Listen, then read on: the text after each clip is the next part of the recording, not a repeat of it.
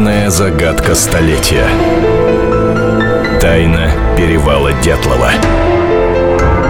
Новые версии.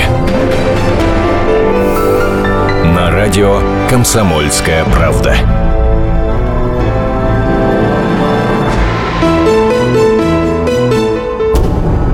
Здравствуйте, друзья! Вы слушаете радио «Комсомольская правда». Антон Челышев у микрофона. Возвращается после достаточно длительных новогодних каникул в эфир программы «Тайны перевала Дятлова».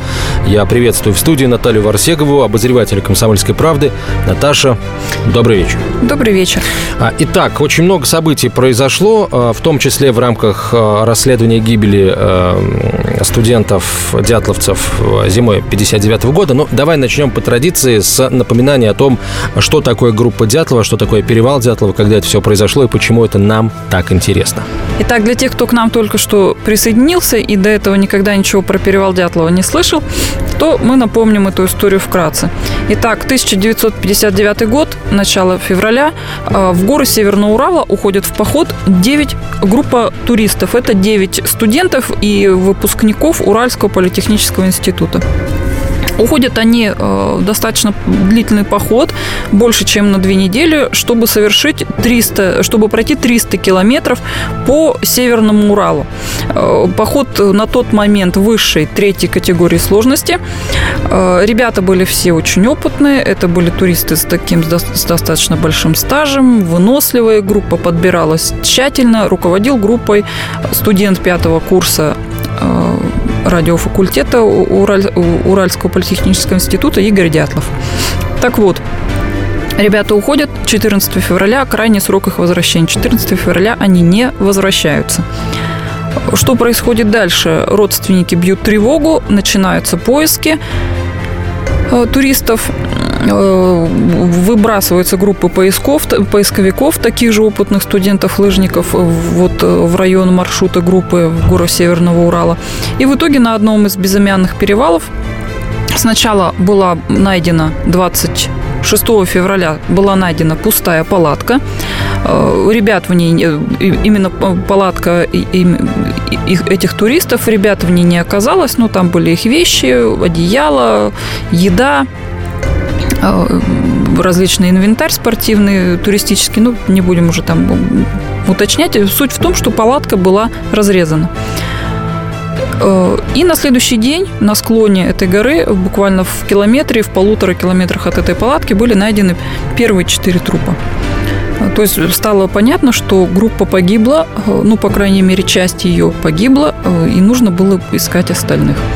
Оставшихся ребят найдут немного позже. Вот э, пятого туриста найдут спустя несколько дней, а еще четверых найдут только спустя, по-моему, там два с половиной месяца в начале мая, уже тогда, когда начнет сходить снег, и там совершенно случайно удастся их обнаружить в таком достаточно глубоком овраге, где протекал ручей э, найдут э, у ребят очень серьезные такие смертельные травмы. Это и переломы ребер, и проломы черепа у двух ребят был проломлен череп.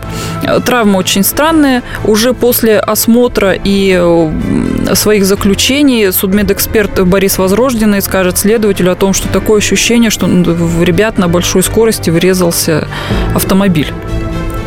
Ну, разумеется, автомобили автомобилю не, неоткуда было взяться вообще в горах Северного Урала, поэтому, конечно, это из области фантастики прозвучала фраза. Но, тем не менее, это так. Такая фраза есть, и она в уголовном деле зафиксирована.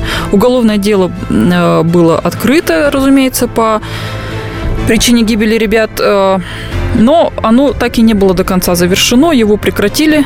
Э, мало того, что все участники уголовного дела дали подписки о неразглашении, так его еще и прекратили с очень странной формулировкой, э, которая звучит так, э, что ребята стали жертвой стихийной силы, преодолеть которую они были не в состоянии. Прошло время, эта история забылась, и вспомнили о ней, получается, только совсем недавно, и ты и твой супруг Николай Варсегов вот уже несколько лет пытаетесь пытаетесь доискаться а, правды в этом деле. И вот а, на фоне этих поисков, а, очень интересных, но, к сожалению, пока не приведших вот к окончательному результату, появляется а, человек в Свердловской области, который заявляет во всеуслышание о том, что он знает, как погибла группа Дятлова. Эта информация появилась э, несколько дней назад. Я сейчас, Наташ, не сколько тебе, сколько нашим слушателям рассказываю. И, конечно же, моментально э, ты отправилась в командировку вновь э, в Свердловскую область, чтобы встретиться с этим человеком. Тебе удалось с ним встретиться? Да, конечно, мы с ним встретились. Это бывший охотник, э, который вот всю жизнь живет вот в районе Северного и Среднего Урала. Зовут его Анатолий Степочкин, ему сейчас 70 э, лет. 72 года, я прошу прощения. И так интересно, вот он 4 года назад впервые об этой истории о тайне перевала Дятлова услышал по телевизору, как раз когда были, э, проходили по центральному телеканалу программы с нашим участием. Вот. Э, и вот он так интересно, забавно рассказывает. Лежу, говорит, я на своем диване, смотрю телевизор и понимаю, что я же знаю, что произошло на перевале Дятлова. То есть он вспомнил события э, многолетней давности. В 1981 году он работал водителем тяжеловоза грузовика и вот э, как раз ездил из Карпинска, это, это Средний Урал, он ехал севернее до Саран-Пауля, ему нужно было привезти 6 тонн рыбы для завода, на котором он работал. Это дело было под Новый год, Э, и он так, э, он очень долго нам подробно рассказывал, как они то ехали, добирались вместе с напарником. Мы сейчас эти все подробности опустим, потому что они, наверное, не столь будут э, важны в нашем случае. Но суть в том, что по дороге им где-то там, около небольшой такой речушки, но достаточно глубокой, где машина у него застряла, пришлось ее вытаскивать лебедкой, он вспоминает о том, что они вдруг увидели там палатку. Хорошую, добротную палатку, Мясо лося лежало около палатки, собаки бегали, людей в ней не было. На обратном пути они вновь ехали мимо этой палатки, и уже был хозяин на месте. Оказалось, что это представитель вот э, народности, северной народности Манси. Э, он э, охотник-заготовитель, и он специально всю зиму находится в лесу, чтобы вот бить зверя. И вот этот Манси, они остались ночевать. Тут Анатолий Степочкин вместе со своим напарником остались ночевать у Манси. Разумеется, выпили. А, потому что у Манси была хорошая закуска, холодец, полбачка, как нам Степочкин говорил. Вот они вытащили две бутылки водки, распили. И вот тогда этот Манси рассказал им достаточно интересную историю. Вот о том, что это за история, мы узнаем в следующей части программы, потому что у нас есть, э, Наташа привезла интервью с Анатолием Степочкиным. Вы услышите фрагмент этого интервью через несколько минут. Тайна перевала Дятлова. На радио «Комсомольская правда». Будьте всегда в курсе событий. Установите на свой смартфон приложение «Радио Комсомольская правда». Слушайте в любой точке мира. Актуальные новости, эксклюзивные интервью, профессиональные комментарии. Доступны версии для iOS и Android. «Радио Комсомольская правда». В вашем мобильном. Главная загадка столетия. Тайна перевала Дятлова. Новые версии. На радио «Комсомольская правда».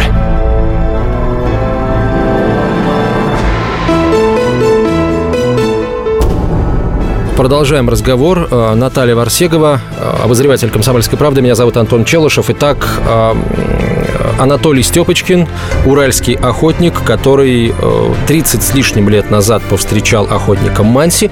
И тот рассказал ему историю удивительно похожую, скажем, похожую, да. да, похожую на а, возможный вариант а, решения судьбы участников группы Дятлова в далеком 59 году. Вот давай действительно из первых уст, Наташа, спасибо тебе большое за то, что ты этот фрагмент интервью нам принесла. А Анатолий Степочкин, уральский охотник, рассказывает о той самой встрече с охотником Манси, а, имевшей место в 81 году. И вот когда браги там выпили с ним и разговорились, я говорю, слушай, как так? у тебя мясо все лежит тут рядышком с палаткой, и ты это самое не прячешь ничего. А у нас, говорит, прятать здесь не нужно. Мы, говорит, кто что-то возьмет, мы, говорит, мы здесь хозяева, мы все равно идем. У нас, говорит, один случай был. Туристы, в общем, в горах у них там где-то священное место было, их, где они молятся, поклоняются эти. Они, говорит, разграбили это священное место. Ну, говорит, шаманы, охотники узнали, высадили их, догнали. И среди ночи, когда, говорит, они уснули, шаманы, говорит, разрезали брезент и какой-то дурман запустили туда, в палатку эту.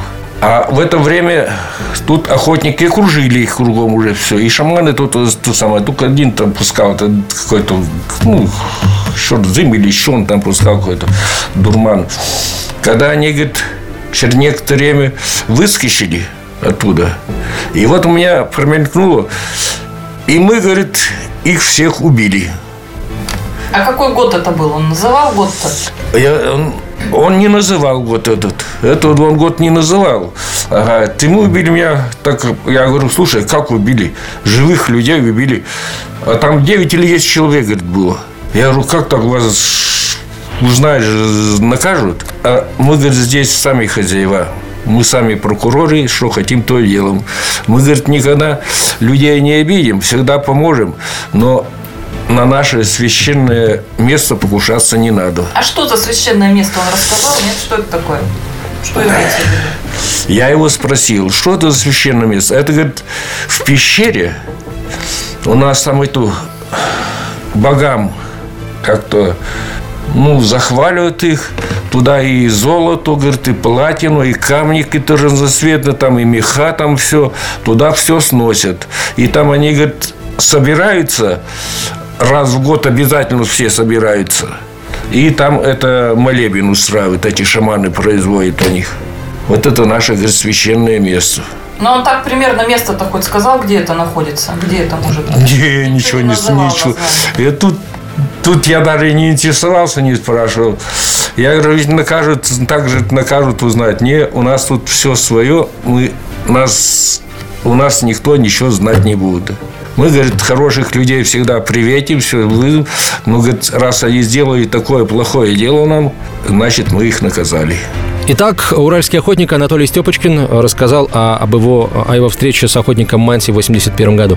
А, Наташ, ну вот хотелось бы твое мнение об этой истории узнать, потому что, ну, раз ты отправилась в командировку, значит, все-таки как-то ты серьезно к этому ко всему отнеслась. Каким, те, каким ты нашла господина Степочкина, и вот что думаешь о его рассказе? Ну, я, во-первых, я думаю, что этот рассказ он не выдумал.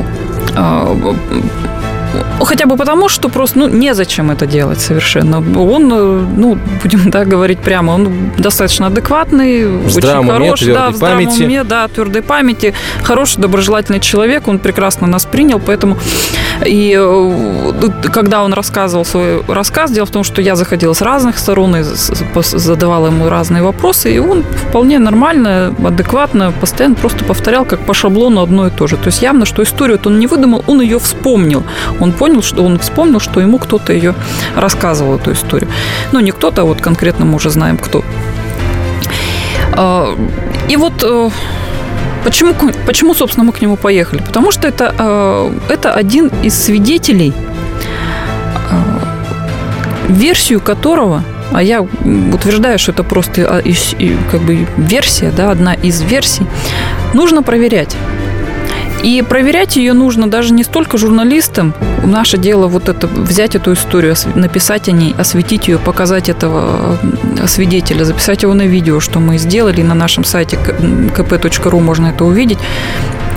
Э, Это еще один повод для повторного возбуждения уголовного дела.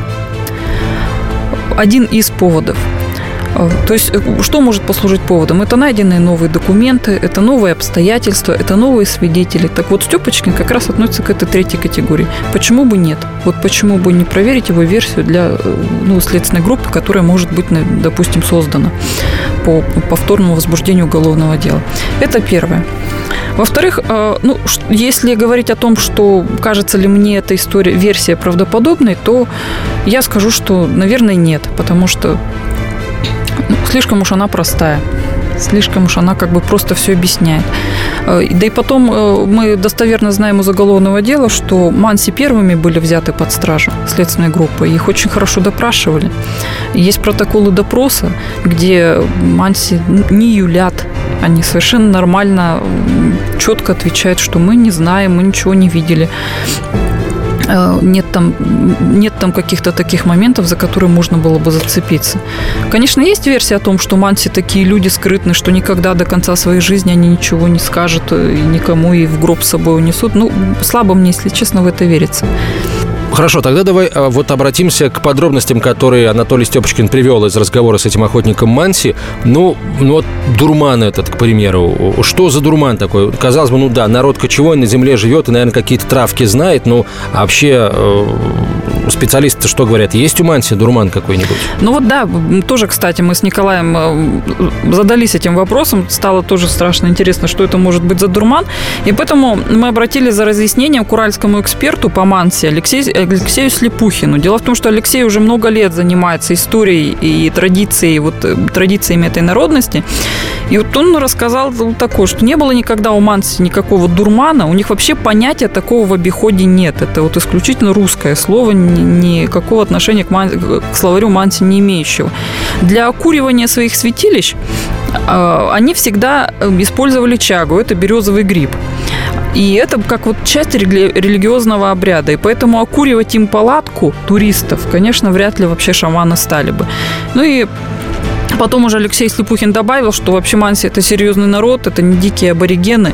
И вообще в тех местах, где шли дятловцы, вот где, шел, где проходил их поход, там вообще не было никаких святилищ, про которые как раз и говорил тот самый. То есть вот та сам пещера манси, с жертвоприношениями. Да.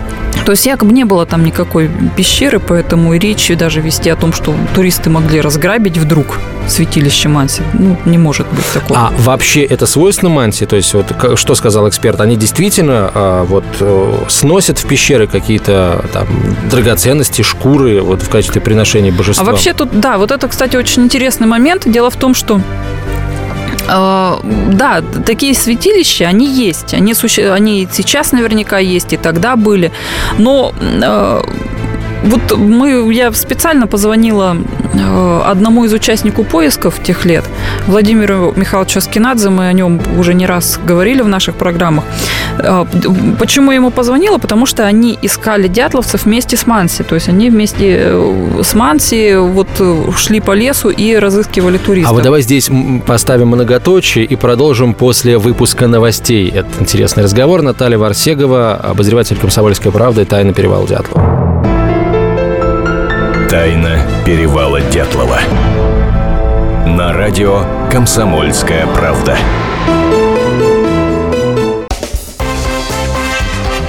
Ведущий Антон Арасланов – самый приятный человек в редакции. Он настолько располагает к себе, что ему не отказывают в интервью даже те, кто принципиально не общается с прессой. Друзья, я приглашаю вас поучаствовать в обсуждении самых разнообразных культурных тем. Мне будет очень приятно, а вам очень интересно. Ай да Арасланов! Ай да сущий интеллигент! Слушайте программу «Культурные люди» по понедельникам, средам и пятницам с 9 вечера. В общем, не пропустите, а то не культурно как-то. Главная загадка столетия. Тайна перевала Дятлова. Новые версии. На радио «Комсомольская правда».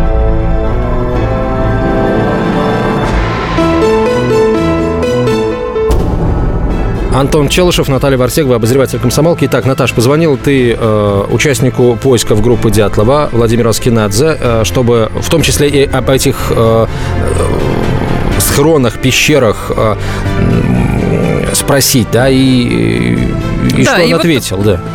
Я ему спрашиваю, Владимир Михайлович, вот вы-то помните, как вам вообще с Манси работалось на перевале? И он говорит, конечно, я прекрасно помню, это были спокойные, серьезные, а, понимающие люди. Они знали, что зачем их прислали на перевал, они работали с нами в одной команде.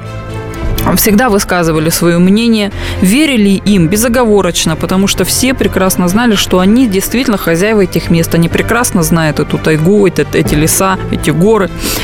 И э, поэтому, ну вот, вообще было бы очень странно, говорит Владимир Михайлович, предположить, что именно вдруг Манси могли бы убить туристов.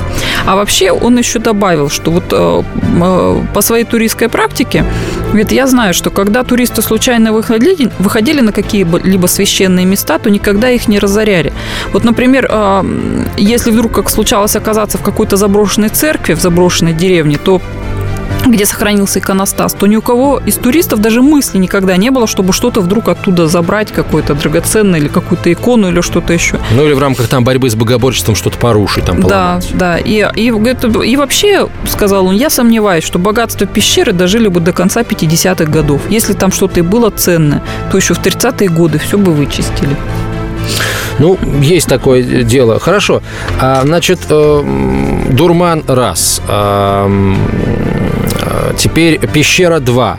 А, теперь давай поговорим о разрезе в палатке. То есть, э, со слов этого охотника, а, вот шаманы напустили дурман, получается, разреза в палатку.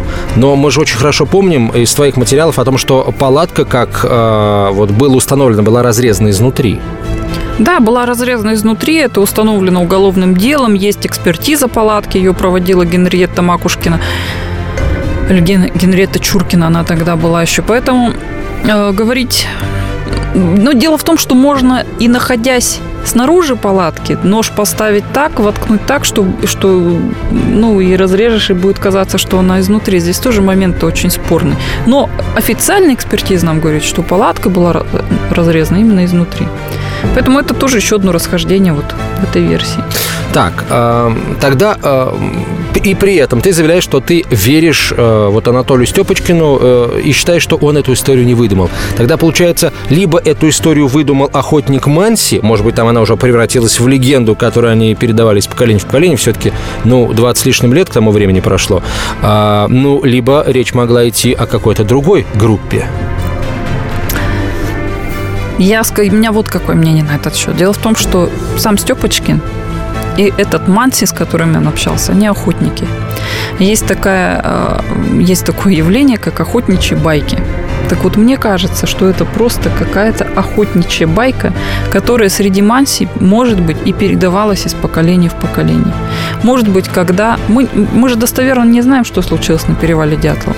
Мы с э, совершенно одинаковой долей вероятностью можем предположить, что это были и мансии, и э, там, не знаю, глупость сейчас скажу, да, ну там снежный человек э, и пролетевшая мимо ракета. То есть мы просто мы не знаем, что там произошло.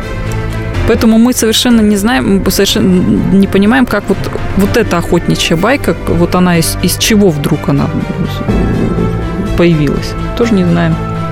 А сейчас э, нет, я не знаю, нет возможности обратиться к народу Манси, чтобы вот Мы даже имени не знаем этого. А, ну в смысле, В смысле байки, да. В смысле байка это не байка вообще как? Ну, современные таманси, которые проживают в тех местах, там есть такой поселок Ушма, мы там были несколько раз, там пару раз, да, в этом поселке. Они-то уверены, что это была ракета.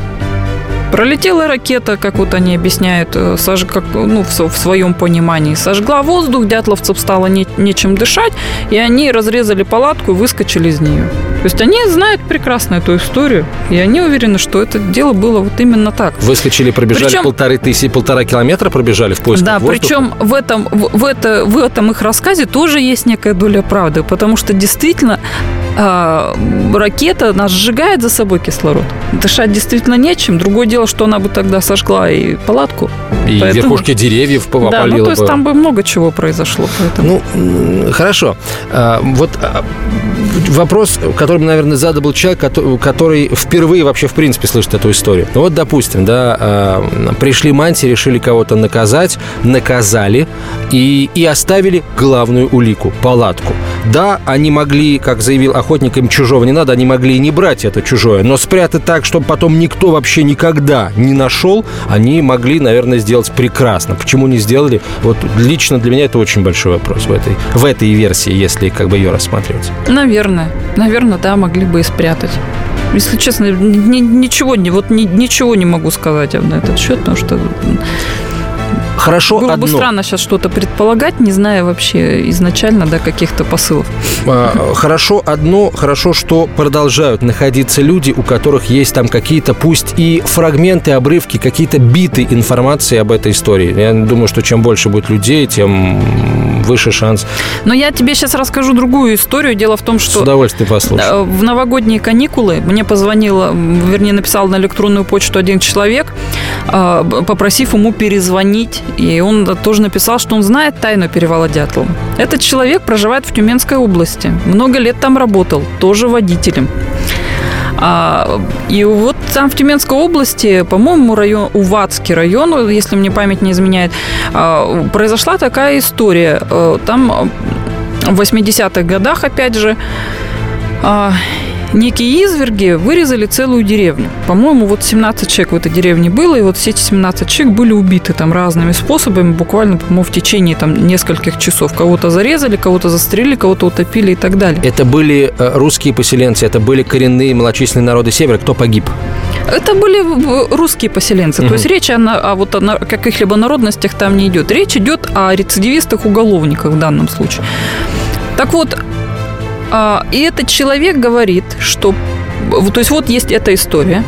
Спустя несколько лет он э, оказывается, ну, где-то там уже вот в этих местах, ну, да, и снова он водитель, и снова он куда-то едет, и ему приходится из-за того, что машина сломалась, где-то по дороге, где-то по дороге есть некая сторожка, там что-то вроде закрытого кафе на зиму, и вот его сторожит сторож. И вот этого сторожа он останавливается на ночлег, потому что машина сломалась.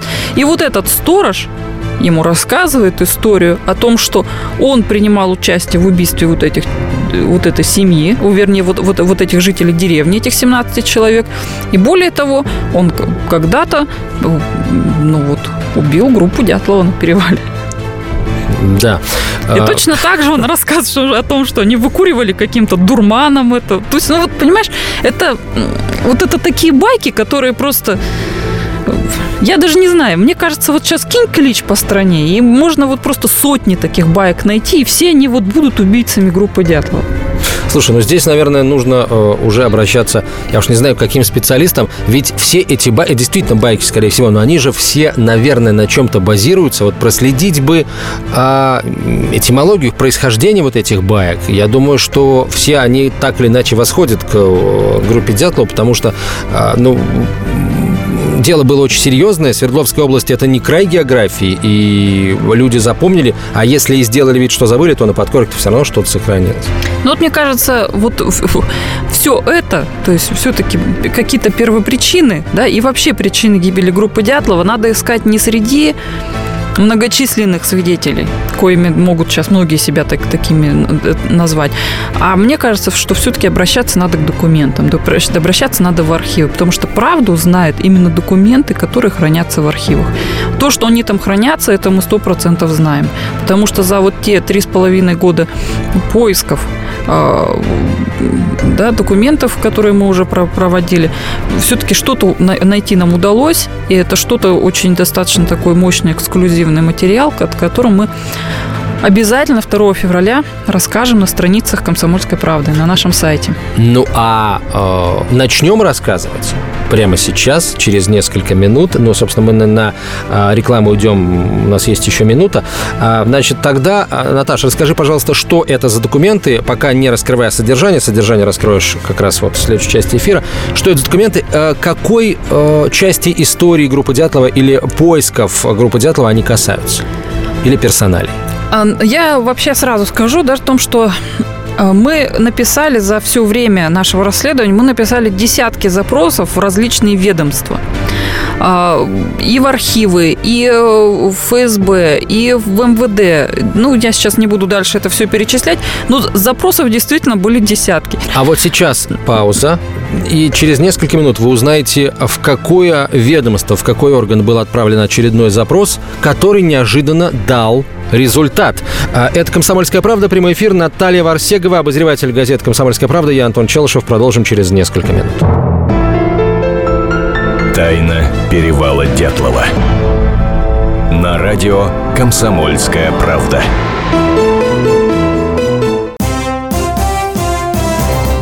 Здравствуйте, я Давид Шнейдеров. По субботам я рассказываю о кино, о его проблемах, о малоизвестных, но не малозначительных фактах, а главное – о том, что из общего кинопотока обязательно стоит посмотреть. Помогают мне в этом актеры, режиссеры, продюсеры, в общем, люди, которые в курсе событий. Погружайтесь со мной в самое массовое из искусств – программу «Синемания».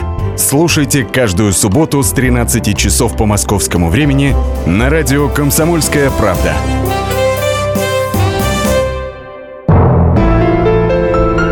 Главная загадка столетия. Тайна перевала Дятлова. Новые версии. На радио «Комсомольская правда».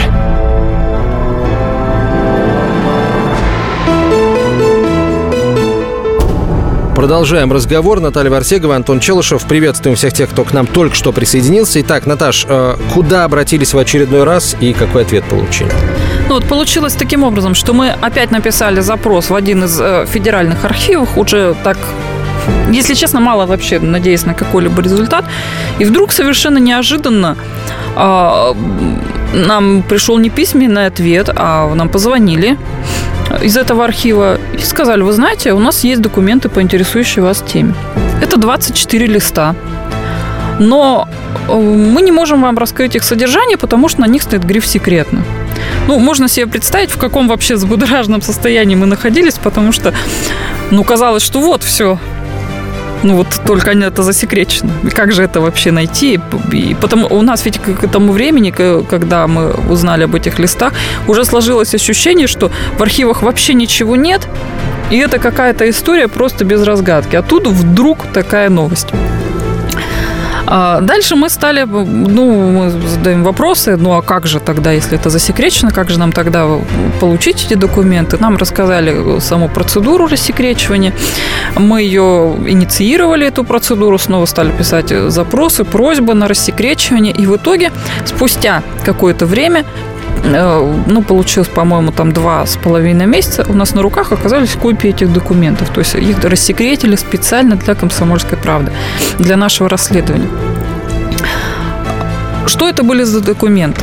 Первый документ, который, э, ну, вот у меня, пожалуй, вызвал самые такие мощные эмоции, это телеграмма э, старшей сестры пропавшего туриста, да, погибшего туриста Александра Колеватова Риммы э, Никите Хрущеву.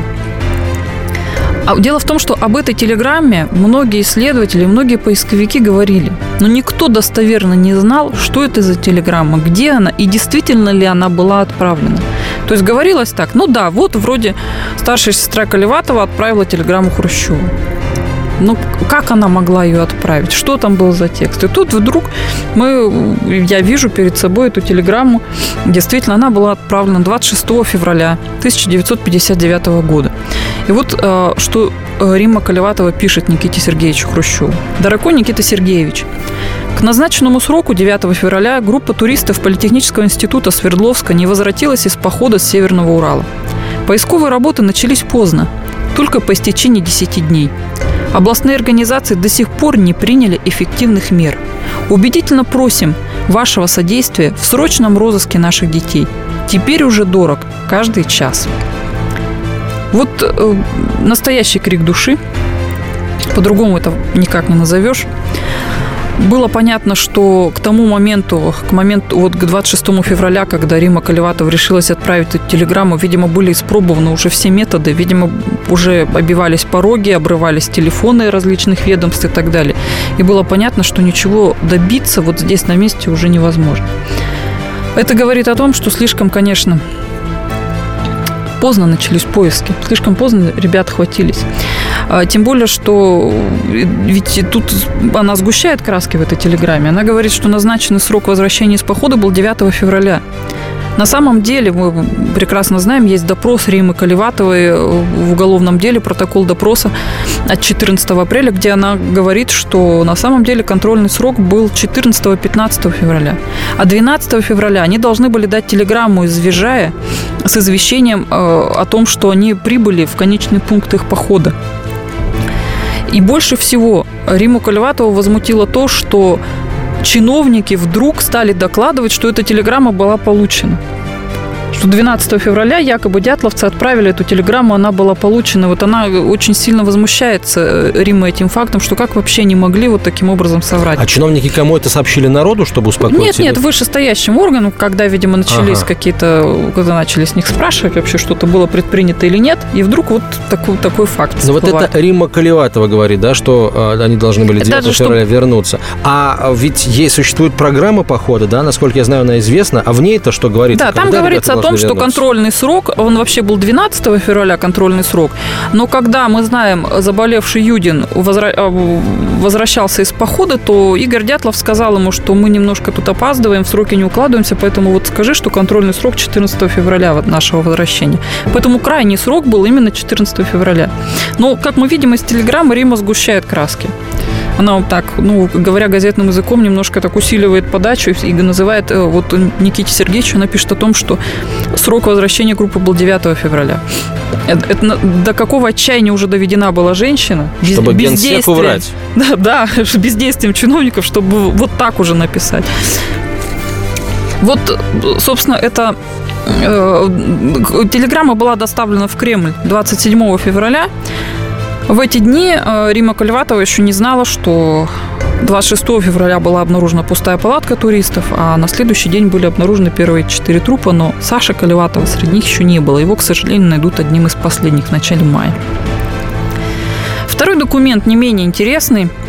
Это э, спецсообщение МВД 28 февраля 1959 года оно было отправлено на имя министра внутренних дел СССР и подписано министром внутренних дел РСФСР. А, ну, я весь текст спецсообщения зачитывать не буду. Его можно будет 2 февраля прочесть на нашем сайте или же в газете «Комсомольская правда». Смысл, в общем, да. Да, в чем? здесь э, суть такова, что во время зимних студенческих каникул туристическая группа студентов в составе 9 человек отправилась в поход по Северному Уралу. А, выехали они 28 января значит, э, из поселка Бурмантова. При себе имели запас продовольствия до 14 февраля. 19 февраля институт обратился в местные партийные советские органы с просьбой оказать помощь в розыске не вернувшихся студентов. В УВД Свердловской области о туристическом походе, о туристическом походе ничего не было известно. Дальше говорится, что были выброшены поисковые группы. 26 февраля была найдена палатка. 27 февраля в одном километре от палатки занесенные снегом 4 трупа. Поиски продолжаются. Привлечены самолеты и вертолеты. Для организации поисков и расследования причин гибели студентов студентов Свердловским обкомом КПСС создана комиссия. Очевидно, что это спецсообщение не было следствием отправленной э, Римой Колеватовой телеграммы. Это, ну, получилось так, совпало, ну, как, как мне кажется, исходя из этих документов.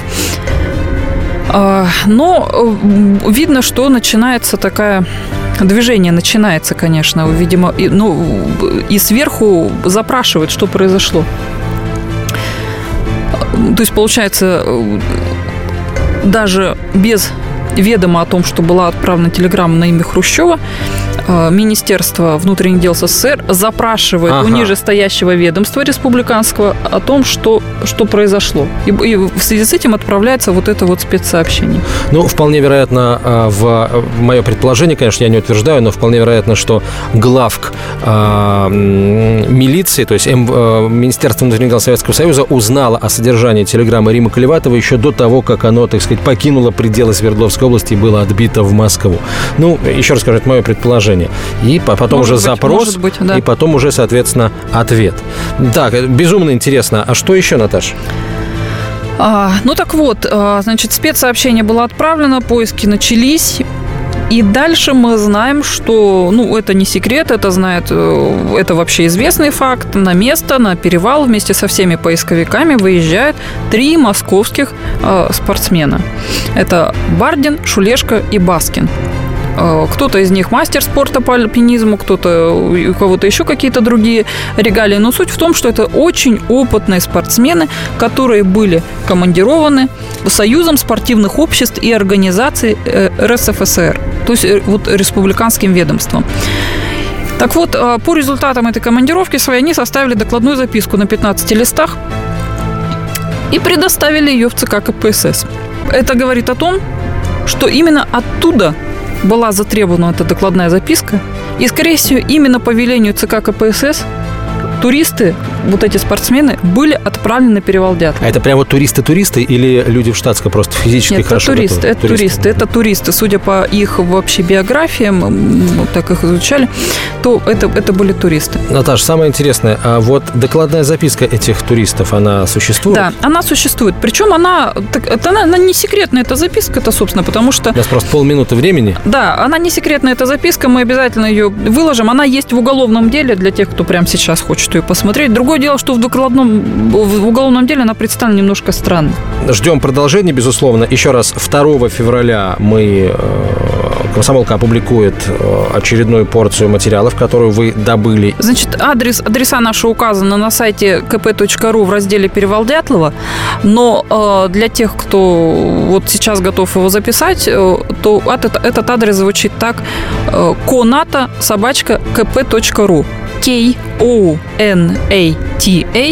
собачка kp комсомольская правда ру. Наталья Варсегова, обозреватель газеты «Комсомольская правда». Я Антон Челышев. Спасибо, до свидания. Тайна перевала Дятлова. На радио «Комсомольская правда». Спорт после ужина. На радио «Комсомольская правда». Меня зовут Евгений Зичковский. И на выходных я занимаюсь спортом. Ну как занимаюсь? Слежу за спортивными событиями. Так что для меня понедельник – день тяжелый вдвойне. Но я все равно расскажу вам о главных новостях из мира спорта. Ведь в нашем деле только так, превозмогая усталость. Программу «Спорт после ужина» с Евгением Дичковским слушайте каждый понедельник в 22.05 по московскому времени.